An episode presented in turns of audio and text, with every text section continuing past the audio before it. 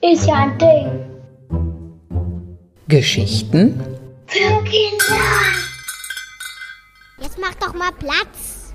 Mach doch selber Platz. Immer machst du dich so breit. Überhaupt nicht. Aber Nummer 4 drückt mich immer zu dir rüber. Mir ist es hier echt zu eng. Nie kann man allein sein. Ihr habt vielleicht Probleme. Fragt mich mal jemand? Ich bin hier unten völlig eingequetscht und ihr seid nicht gerade Leichtgewichte. Was willst du denn damit sagen? Aber echt, findest du etwa, dass wir dick sind? Pff. Wir sind einfach zu viele. Wer hatte nur die dumme Idee gehabt, 14 von uns auf so einer kleinen Fläche zusammenzudrängen? Auch wenn wir sehr schön rot sind. Hey, Nummer 5, rutsch wieder zurück. Oh, jetzt beginnt es schon wieder zu schaukeln. Und es geht schon wieder so weit nach oben. Oh, das ist doch nicht zum Aushalten. Macht euch leichter. Hey, da drüben sind die Schwarzen. Huhu, Lehn dich doch nicht so weit rüber. huhu, ihr Schwarzen. Menno, die hören mich nicht. Dann kannst du ja wieder den Bauch einziehen. Kann mir mal einer sagen, was zu sehen ist? Oh, ich krieg wieder überhaupt nichts mit. Also da vorne sind die elf Schwarzen. Und da auch noch welche und da links auch noch welche und da rechts auch noch welche. Gibt's auch noch was anderes zu sehen? Da sind auch noch ganz viele rote.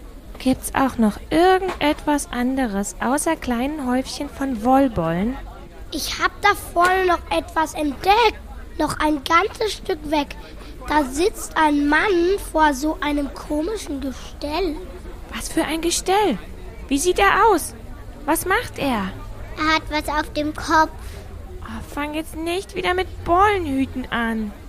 Nee, sieht aus wie ein stinknormaler Hut. Und weiter? Was seht ihr noch? Och Mann, ich will auch mal nach vorne. Ich glaube, er hat irgendwas in der Hand. So ein Stock mit kleinen Härchen vorne dran. Mit dem kratzt der immer auf so einen großen, flachen, rechteckigen Teil. Warum schaukelt es nicht mehr? Sind wir stehen geblieben? Was macht sie? Was macht der Mann? Was ist das für ein Gestell? Drück doch nicht so drei. Ich versuche halt auch mal was zu sehen. Hm. Immer muss ich hier unten hocken. Da ist noch ein komischer Mann. Wo? Ich sehe ihn nicht. Und ich erst. Oh. Na, da vorne, der mit dem Tuch über dem Kopf, der schaut da immer wieder daraus hervor. Neben dem Mann mit dem komischen Gestell und dem Stock in der Hand. Komisch. Sehr komisch. Aber wir sind näher an die Schwarzen gekommen.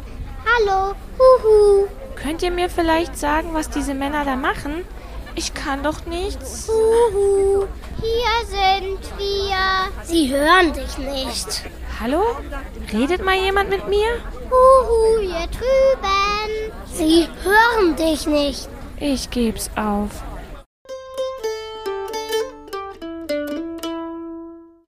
Ganz schön rätselhaft, oder? Wir haben einer Unterhaltung zwischen drei Bollen auf einem roten Bollenhut gelauscht. So einen Bollenhut haben wir auch bei uns im Badischen Landesmuseum, denn er gilt als Teil der Schwarzwälder Tracht, also einer Kleidung, die in einer gewissen Gegend getragen wird.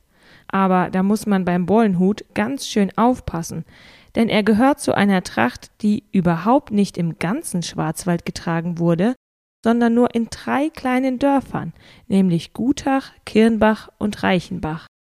Den Bollenhut hatten dabei die Frauen zu besonderen Anlässen auf dem Kopf, und natürlich gehörten noch andere Teile der Tracht dazu.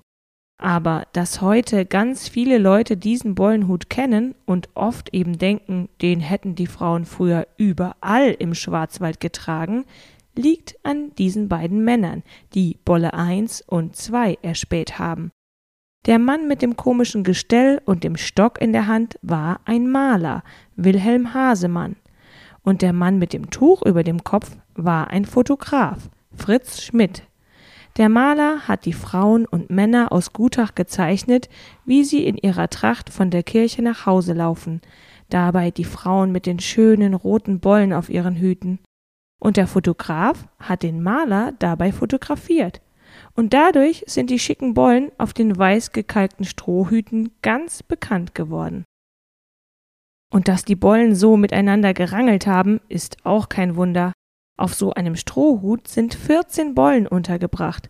Deshalb wiegt der Hut auch anderthalb bis zwei Kilo, also zwei Tüten Milch. Die eine Bolle hat dann noch die schwarzen entdeckt. Es gab nämlich nicht nur rote Bollenhüte, sondern auch schwarze. Rote haben die Frauen getragen, die noch nicht verheiratet waren, und schwarze die Frauen, die schon einen Ehemann hatten. So wussten alle gleich, ob jemand noch auf der Suche oder schon vergeben war. Und wie sollte so ein Bollenhut für Kinder aussehen? Ich finde ganz bunt. Vielleicht hast du ja ein paar Wollreste zur Hand. Dann probier's doch einfach mal aus. Viel Spaß, wünscht Isabelle Dupont.